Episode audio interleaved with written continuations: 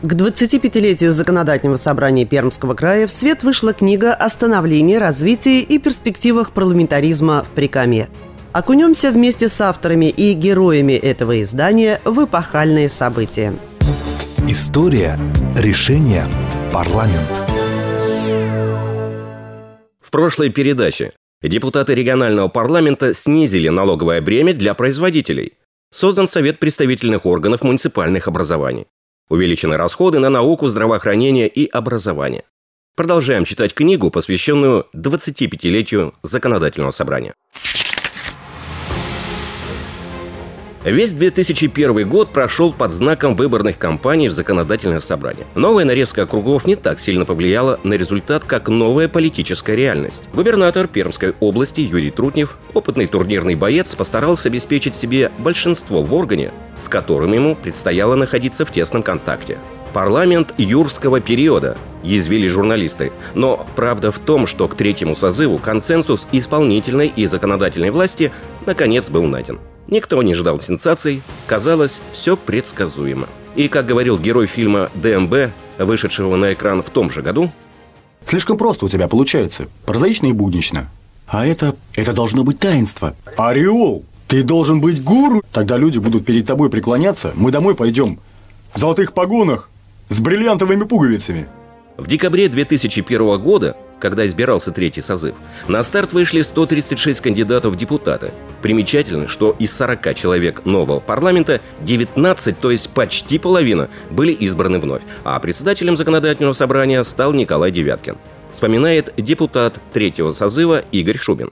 Когда вот беседовали с депутатами первого созыва, вот они все жаловались, что приходилось с чистого листа, все на коленках, самим все изобретать. Второй созыв плакался, вот дефолты, постоянная недохватка финансирования и так далее. Третий созыв, то есть вот говорят, уже вроде все наладилось. Хочу сказать, что может быть, да, действительно, третий созыв, во-первых, состав депутатов был очень интересный и высокопрофессиональный, и уже парламент пермский натренировался достаточно в законотворчестве, в понимании ситуации, и, видимо, при выборах был такой отбор, соответственно, и депутаты подобрались этим созыве, но очень серьезные люди. Игорь Николаевич, вот я от многих слышу, в том числе и от Евгения Сауловича, вот романтика, интерес. А в чем интерес законотворческой деятельности? Ну вот сидишь в кабинете, в комитете... А я вам потом... хочу сказать следующее, что в то время парламент был действительно совершенно самодостаточным органом власти, который действительно был диалог между депутатами и исполнительной властью. Диалог разумный, диалог конструктивный, там никто ни на кого не нагибал, через колено не ломал. Хорошо, во взаимоотношении с исполнительной властью понятно, а внутри самого парламента бывало такое, что кипели А нешуточные страсти? Я считаю, что там было очень все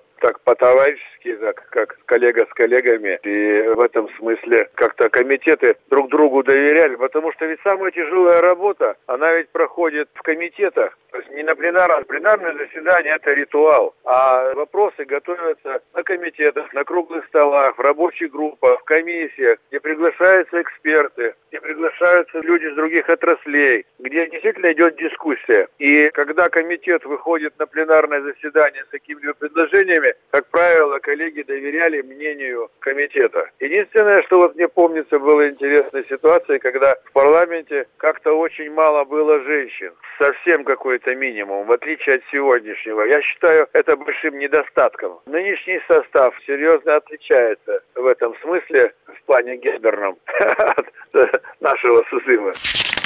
Книга «История. Решение. Парламент». Глава «Рост благосостояния». Наступил период роста, когда вверх стремилось все, начиная от цен на недвижимость и заканчивая такой призрачной субстанцией, как общее благосостояние. Денег в бюджете было много, и они все прибывали.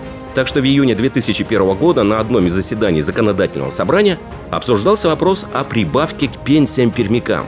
Не может федерация, поможет область, говорили законодатели. Именно в 2001 году пластиковые карточки перестали быть признаками достатка, как и пластиковые окна и мобильные телефоны. Актуальный анекдот того времени. Виталик получил на пейджер сообщение от пейджинговой компании. Ты издеваешься? Купи себе уже телефон. Мы за тебя 13 лет закрыться не можем. История, решение, Парламент. Законодательному собранию 25 лет. Глава «Передел суверенитета». В стране утвердился новый политический режим, который стали называть управляемой демократией. Начался отход от принципа «берите суверенитета столько, сколько унесете», провозглашенного в 90-м году Борисом Ельциным. Совершенствование нормативно-правовой базы Пермской области стало приоритетом законодательного собрания. Спикер Николай Девяткин заявил о необходимости придерживаться принципа от количества законов к их качеству и призвал своих коллег к осознанности. Зимой 2002 года впервые был утвержден план законотворческой деятельности на период выборных полномочий и внедрена система контроля над добросовестностью депутатов. Говорит депутат Законодательного собрания Пермской области третьего созыва Олег Бурцев.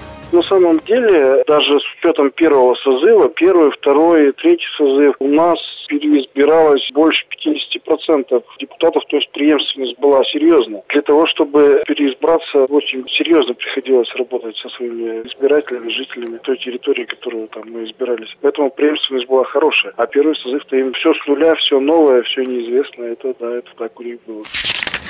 Законодательному собранию Прикамья четверть века. Глава «Ближний круг получателей». В Пермь приехал полпред Владимира Путина в ПФО Сергей Кириенко. Он встретился с президентом компании «Лукойл» Вагитом Аликперовым. Тем временем руководство «Лукойла» было озабочено изменениями в регулировании нефтяной отрасли. В результате налоговых изменений 80% налога на добычу полезных ископаемых стали направляться в федеральный бюджет, и лишь 20% оставаться на региональном и муниципальном уровнях. Тогда Юрий Тротнев выступил с инициативой о внесении изменений в закон о налогообложении в Пермской области. Он предложил снизить региональную составляющую ставки налога на прибыль до 14% для плательщиков, которые инвестируют в собственное производство не менее 25% налогооблагаемой прибыли. На августовском пленарном заседании депутаты законодательного собрания приняли губернаторские поправки в первом чтении. Слушайте в следующей передаче. Депутаты делают ставку на лес. Первые ипотечные опыты и технополисы. Как писался закон о туризме. Встретимся через неделю. История решения парламент.